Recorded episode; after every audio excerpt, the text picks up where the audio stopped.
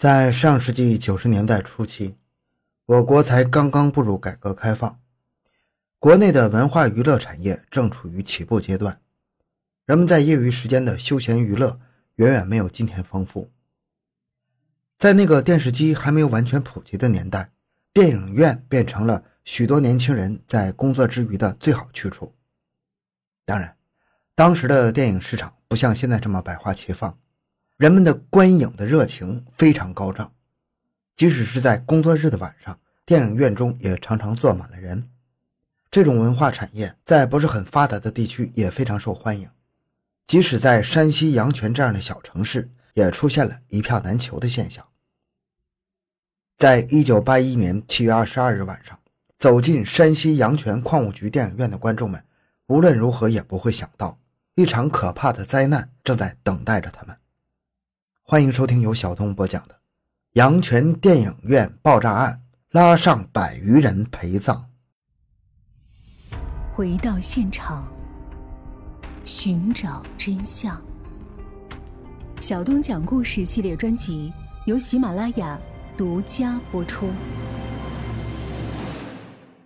一九八一年七月二十二日，山西阳泉，刚刚进入中伏。中国北方的天气就很炎热起来。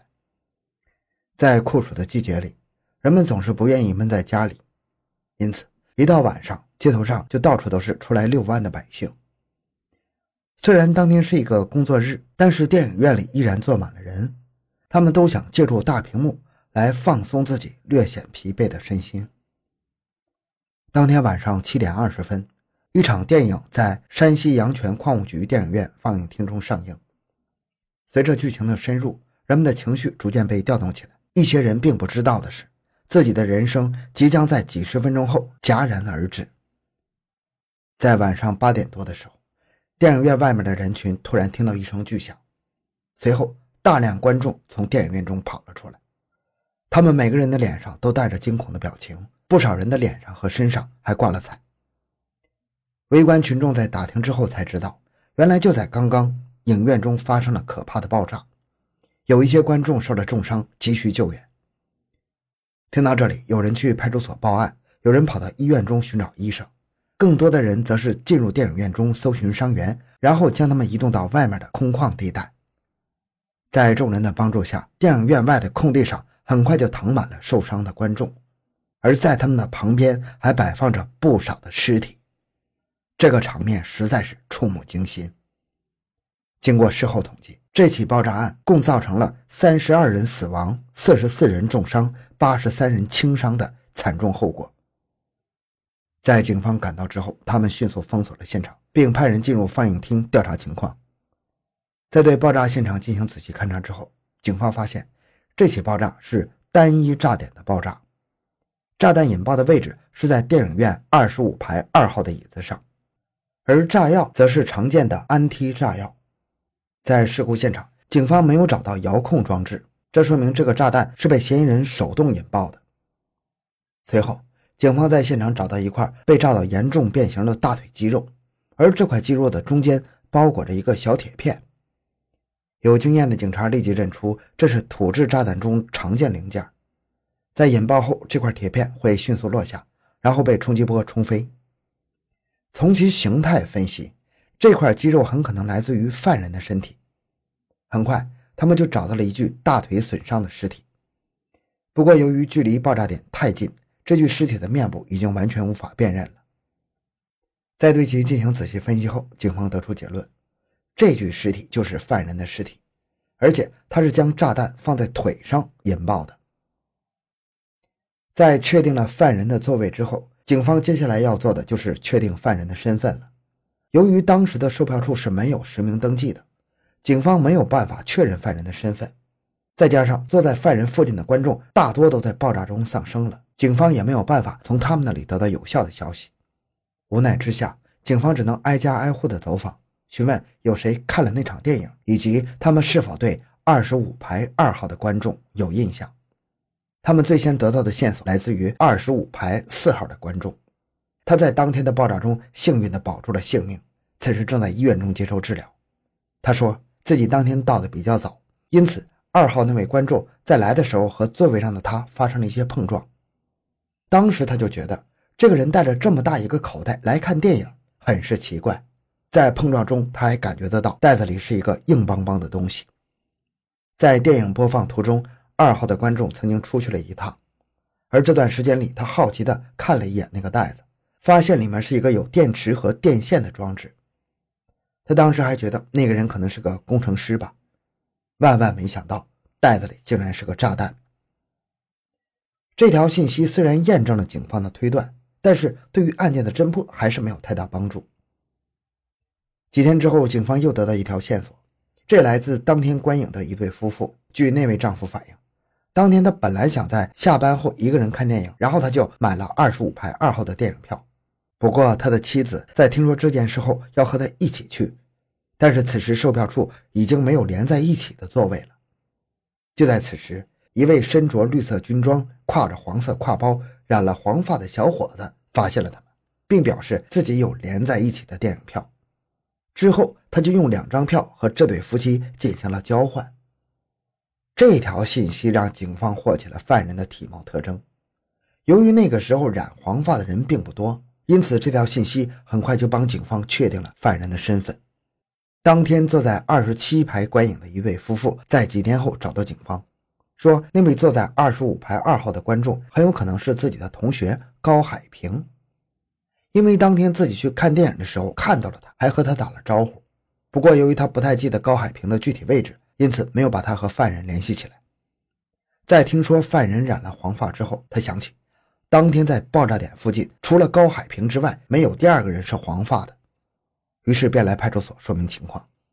这条线索让参与案件侦查的民警们感到无比振奋，他们立即派人调查高海平的相关信息，并派人到高海平家打探情况。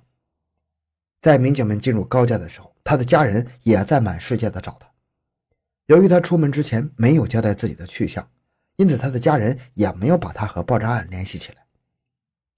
警方随后向高海平的母亲打探起了高海平的一些体貌特征。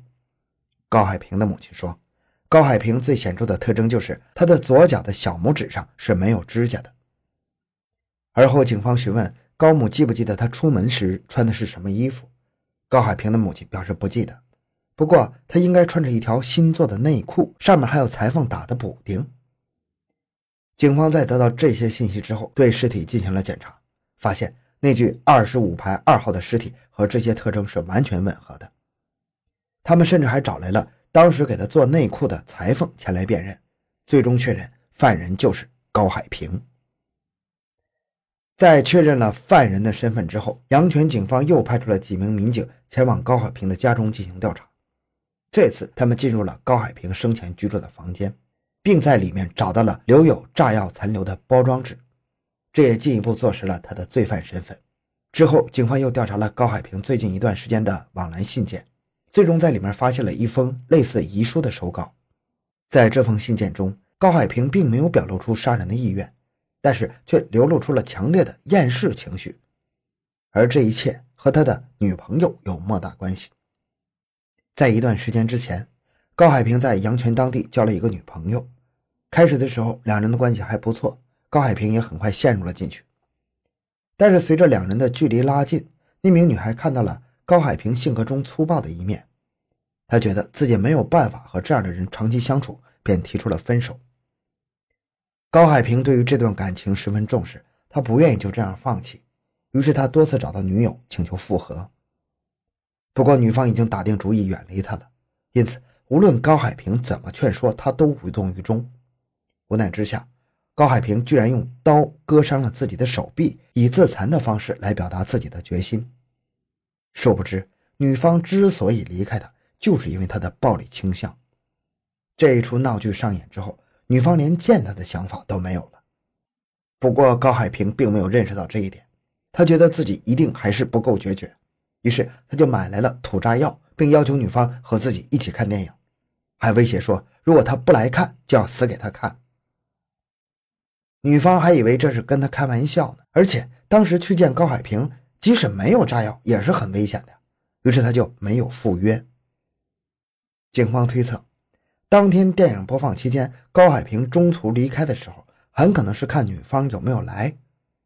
在确定了女方放了自己的鸽子之后，万念俱灰的高海平就引爆了怀中的炸弹。由于在对高海平的调查中没有发现对社会的仇恨，周边也没什么仇人，因此警方断定这起爆炸案是以自杀为目的发生的。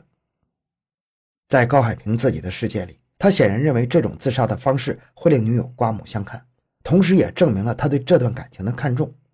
可是电影院里的其他观众却是无辜的，他们就这样白白的失去了自己的生命，这实在是令人惋惜呀。高海平的行为令人不齿，他的自杀也导致了三十二人死亡、四十四人重伤、八十三人轻伤的陪葬后果。